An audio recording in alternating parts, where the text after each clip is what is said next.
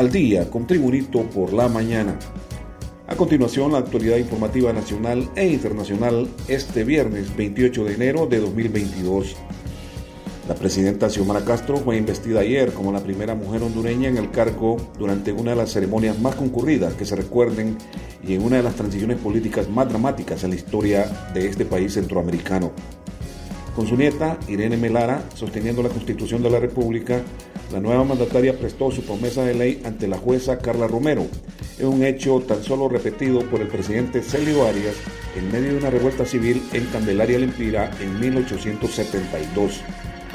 Investida con todo el poder que le dieron los hondureños en las urnas el 28 de noviembre del 2021, Castro juramentó a sus ministros y se dirigió a los hondureños con discurso de 30 minutos por radio y televisión en los que anunció, entre otros puntos, energía gratis para los consumidores menores a los 150 kilovatios, es decir, los recibos de 300 lempiras, entre algunas de las medidas más relevantes por hacer en los próximos 100 días.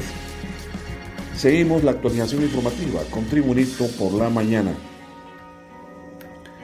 La vicepresidenta de Estados Unidos, Kamala Harris, saludó el compromiso de la nueva gobernante de Honduras, Xiomara Castro, de combatir la corrupción, considerada una de las causas de las crecientes olas migratorias en Centroamérica. De visita en Tegucigalpa para la toma de mando de Castro, Harris fue la primera funcionaria extranjera en tener una reunión bilateral con la gobernante izquierdista.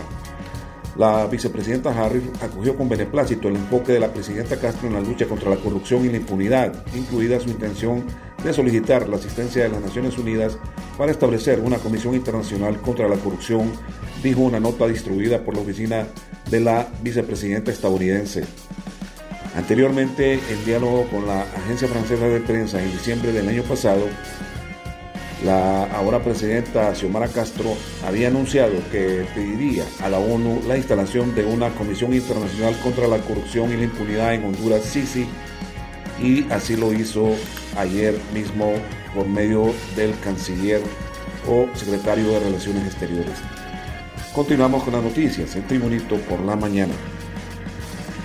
El cuerpo diplomático de varios países con los que Honduras mantiene relaciones desfiló y fue muy aplaudido por los que asistieron a la toma de posesión de la presidenta constitucional Xiomara Castro.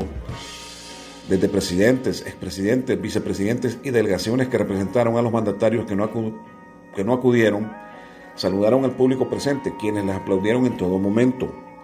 Muchos de los que estaban cerca del escenario aprovecharon para pedirle fotografías a varios de los diplomáticos. Algunos se dieron, mientras otros, por la máxima seguridad que los resguardaba, solamente saludaron con la mano. Tal el caso del rey de España, Felipe VI, quien fue uno de los más aplaudidos al hacer su recorrido hasta la tarima, donde estaría de cerca con la presidenta Castro. Uno de los que no solo saludó, sino también se tomó fotografías con varios de los asistentes fue el gobernador de República Dominicana, Héctor El Torito Acosta, quien además cantó parte de sus éxitos en el escenario momentos antes de que la presidenta Castro tomara su promesa de ley. Seguimos con el repaso de las noticias nacionales y Tribunito por la mañana. Los 17 diputados disidentes del Partido Libertad y Refundación Libre determinaron no autorizarle a Jorge Cálix, presidente de una directiva del legislativo, no asumir la coordinación del presente gobierno que le ofreció la presidenta Xiomara Castro previo a su juramentación como gobernante constitucional de Honduras. Pero además de rechazar la oferta de la presidenta Castro, los congresistas disidentes del Libre, que junto a 14 diputados del Partido Liberal y 43 del Partido Nacional integran el otro legislativo paralelo, acordaron no sesionar durante la toma de posesión de la primera mujer gobernante de Honduras. Continuamos con la actualización informativa en Tribunito por la mañana. La presidenta de Honduras, Iris Xiomara Castro Sarmiento, sostuvo ayer una reunión bilateral con el vicepresidente de la República de China, Taiwán, Lai Ching-te. En el encuentro, ambos países aseguraron estar dispuestos a fortalecer los lazos diplomáticos que históricamente han tenido ambas naciones.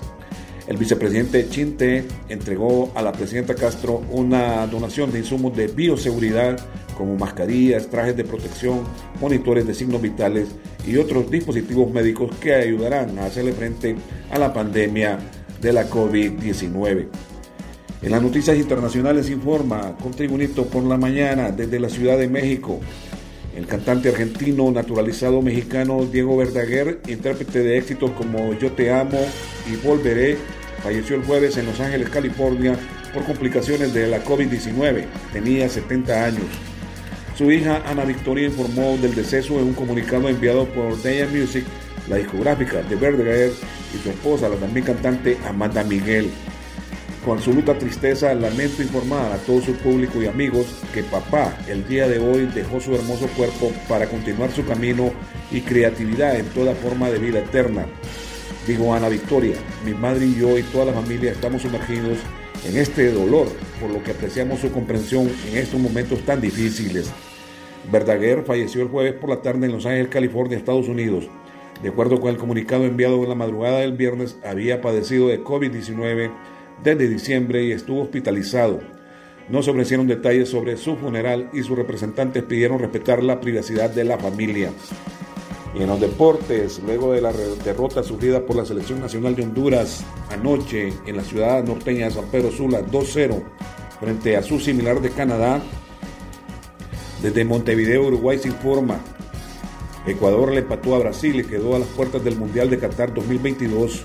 Uruguay se trajo una victoria clave de Asunción que le permite revivir 1-0 frente a Paraguay y Chile perdió 2-1 con Argentina en Calama y se hunde en las eliminatorias sudamericanas.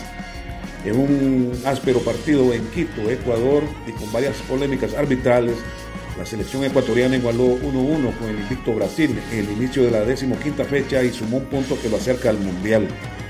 La tricolor ecuatoriana que por la vía del VAR sufrió la expulsión de su portero Alexander Domínguez y le fueron anulados dos penales que habían sido cobrados por el árbitro colombiano Wilmar Roldán, quedó con 24 puntos a las puertas de Qatar 2022. Volante Casimiro en el minuto 6 abrió el marcador para Brasil, que sigue imbatido con 11 victorias y 3 empates en el clasificatorio con 36 puntos, pero el combinado local empató en el minuto 75 por intermedio de Félix Torres de cabeza. Y este ha sido el boletín de noticias de Tribunito por la mañana de este viernes 28 de enero de 2022. Gracias por tu atención. Tribunito por la mañana te invita a estar atento a su próximo boletín informativo.